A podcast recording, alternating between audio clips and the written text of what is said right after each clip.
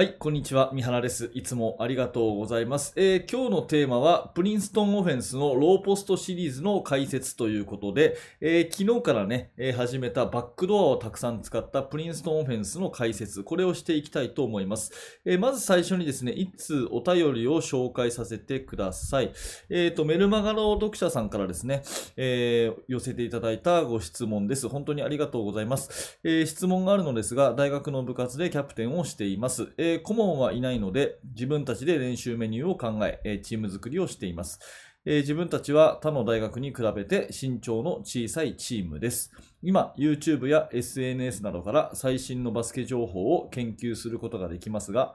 どのバスケットが自分たちに合っているのかが正直わかりません。えー大学生で身長の小さいチームではどのようなバスケットが良いのでしょうかと。えーピック、えーダブルスクリーン、スタッカードスクリーンは使っています。えーこういう場でしか聞くことができないご時世でもあるので教えていただきたいです。よろしくお願いします。というお便りですね。まあ、こういうね、えー本当に熱心な方がたくさんいらっしゃるということが非常に私は嬉しく思いますし、えー日頃ね、えーメルマガの方を購読していただいて本当にありがとうございます。えーで、この方に対してのですね、えー回答は、まあ私なりに答えとしてはですね、えーぜひプリンストンオフェンスがいいですよといういう話をさせてもらったんですね。うん。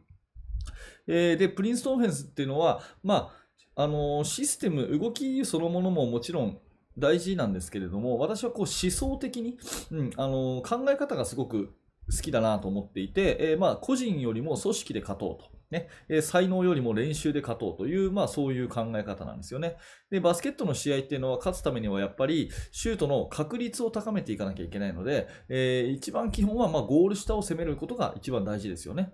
うん、でゴール下の方がシュートの確率高いじゃないですか。で、ゴール下を攻めるっていう時に考えると、やっぱり1対1でドリブルで抜いていったりとか、あとは体の大きいセンターがね、ポストアップして、えーゴール下で、えーゴリゴリ1対1をやるとか、まあ、ポストアップ、ドライブっていうのが基本なんですが、それ以外にもう1個あるのが、バックドアということですよね。裏をついてゴール下に走り込むプレー。で、このバックドアっていうのは、もう誰でもできると。うん、別に才能とかフィジカルとかなくても練習すればバックドアはできる。だから、え練習でバックドアをどんどんやっていってゴール下を攻めようと。で、ゴール下を攻めればディフェンスはそれに収縮するので、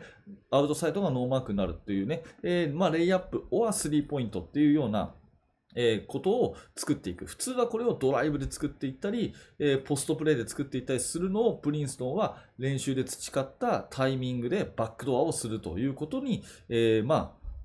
焦点を当ててやったわけですね。うん、まあそんなようなプレーの、えーこの私はね考え方が好きだなというふうに思っているので、えー結局そのプリンストンフェンスそのものをですね、全部そのそっくりそのまま動きを真似しなくても、これをご覧のあなたがね、え好みのオフェンスパターンってあると思うんで、えそれはもちろん活かしつつ、このプリンストンオフェンスの考え方っていうのは要素としてね、え取り入れることができるんじゃないかなというふうに思っています。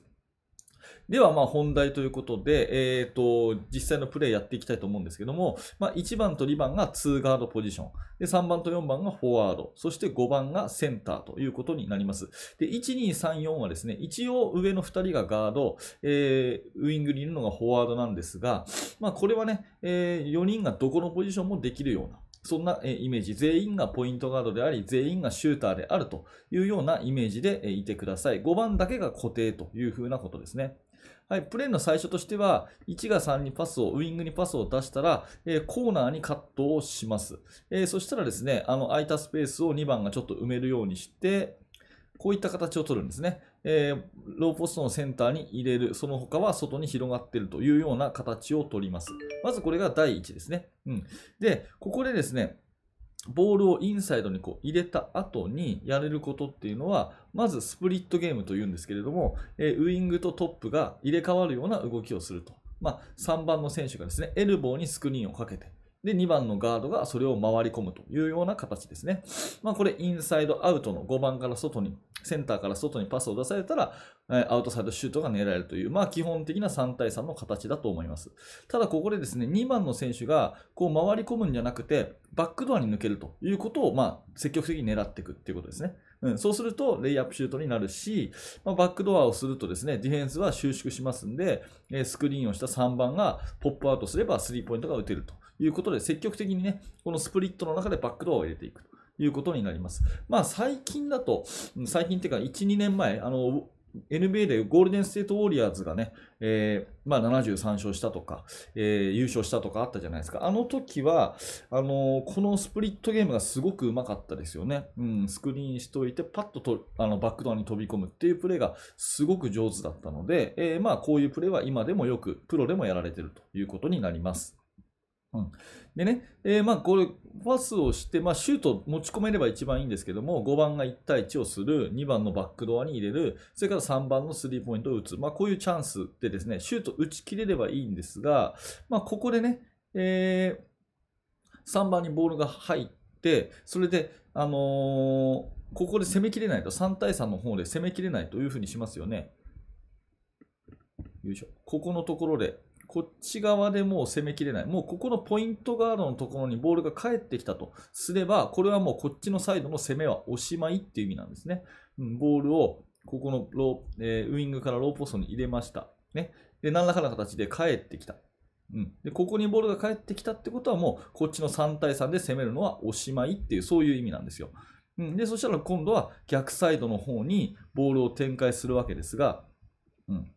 まあ一番普通なのは、今度は逆サイドのね、えー、フォワードが上がってきて、えー、スイングパスをして、ね、逆サイドにボールを展開して、ここからまあ1対1を仕掛けていったり、ドライブからキックアウトしてスリーポイントを打ったりとか、まあこういうのが普通ですよね。うん。まあただそこ、プリンストンオフェンスではですね、えー、もう1個狙うことがあって、これはドリブルアットっていうプレーなんですけども、ここから4番にね、パスをするんじゃなくて、少しドリブルで3番が近づいていって、4番がバックドアに抜けると。いうふうにします。こうするとね、ディフェンスは通常このスイングパスをさせないようにディナイをするんで、4番のところディナイをするんで、ディフェンス大体ね、上にこう、この辺にいますから、この辺にこの、4番のプレーに対して、この辺をディナイしようとするんで、このバックドア、ピッとこう切れると、ここすごくね、ノーマークになりやすいというプレーになるんですね。うんで、ここでドリブルアットからバックドア。もうこれね、えっ、ー、と、一つ合言葉としてドリブルして、自分にドリブルが近づいてきたらバックドアに抜けるということを、これをたくさん、これ、これを入れるだけでも、えー、多分あなたの